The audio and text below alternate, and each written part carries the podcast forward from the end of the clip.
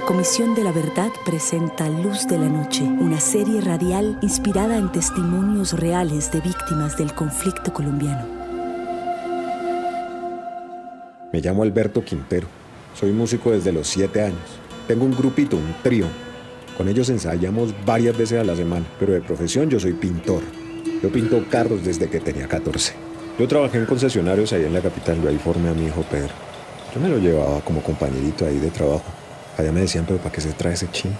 No, pues para que me acompañe, decía yo, pero la verdad era para que el muchacho aprendiera bien, para que perfeccionara su trabajo allá en el taller. Eso después de varios años ahorrando, un día yo llegué y le dije a mi mujer, mi hija, pues vamos para el Huila que allá tengo mi herramienta propia. Ahora sí vamos, espero, a colocar el taller. Ahí mis hijos estaban todos pequeños todavía, pero igual nos fuimos. Nosotros llegamos al pueblo y montamos el taller. Esa cuadra estaba llena de taxis. Eso empezaron ahí a conocernos y eso ya nos esperaban y todo. hacían cola para los trabajos. Eso Pedro y Ángela, Ángela mi otra hija, eso me ayudaban a mí lo que tocara, porque es que ellos aguerridos para el trabajo. La gente sabe cómo es el trabajo de uno, cómo es el cumplimiento. Entonces ahí llegaban amistades de todo lado. Llegaban taxistas, la fiscalía, que la policía, que el CTI. Para todos ellos es que uno hacía el trabajo y ahí sacamos ese taller adelante. Pedrito creció ahí. Él aprendió todo lo que yo sabía. Y eso al final era hasta mejor que yo para la pintura. Una tarde, una tarde un cliente llegó ahí al taller. Cliente de siempre. Y yo le pregunté que si iba a arreglar el taxi. No, me dijo que no. Que él venía a ir a hablar con nosotros. Nos dijo, no, yo los estimo mucho a ustedes, yo no quiero que le vayan a sufrir. Y nos advirtió ahí que Pedrito tenía que ir al pueblo. Él nos dijo que, que a mi hijo lo tenían en una lista. Él sabía por qué él estaba trabajando con esa gente que, es que venían a cuidar el pueblo.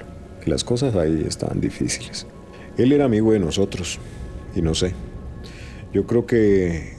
Yo creo que él sintió la obligación de contarnos para evitarnos ese dolor tan grande. Yo esa misma noche hablé con Pedro.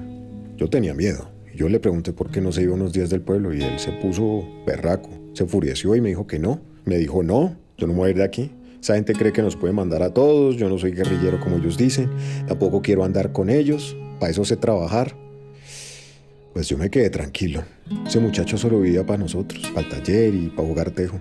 Ay, a enamorar las muchachas. Entonces, ¿por qué le iba a pasar algo malo? Pero al final me lo mataron. Eso fue una noche. Una noche él salió de trabajar, se fue a jugar tejo como siempre. Ahí dicen que llegaron a la tienda dos tipos, se lo sacaron a la fuerza y, que le dispararon. Él alcanzó a llegar vivo al hospital, pero, pero no, no resistió la operación. Nosotros no pudimos verlo, no nos dejaron pasar, que eso no se podía. Eso después fue que nos dieron la noticia. Muy duro. Yo a veces siento que va a llegar. Y aunque mis otros hijos quieren que estemos felices, ahí en Navidad o en un cumpleaños, eso, eso no, eso siempre me falta él. Después nos dijeron que habían sido los paramilitares, pero en realidad nunca supimos. Después de todo ese tiempo en la fiscalía, no, no han dado razón. Yo siempre me acuerdo de mi muchacho, tanto que volver al taller a mí se me hizo muy, muy difícil. Ese era el lugar de los dos. Ahora mi otro hijo lo maneja, a veces pide que le ayude con algunos carros difíciles y yo le ayudo. Pero a mí no, no me hace bien estar allá. Yo siento otra vez ese dolor.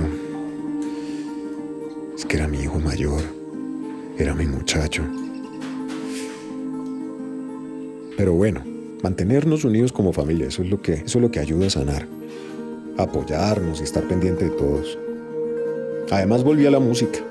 Ahora me la paso es ensayando con el grupo a ver si por fin un día de esto sacamos un trabajito. Los nombres y lugares han sido cambiados para proteger la identidad de quienes han dado su testimonio a la Comisión de la Verdad. En su proceso de investigación, la comisión deberá contrastar la exactitud de los hechos aquí narrados.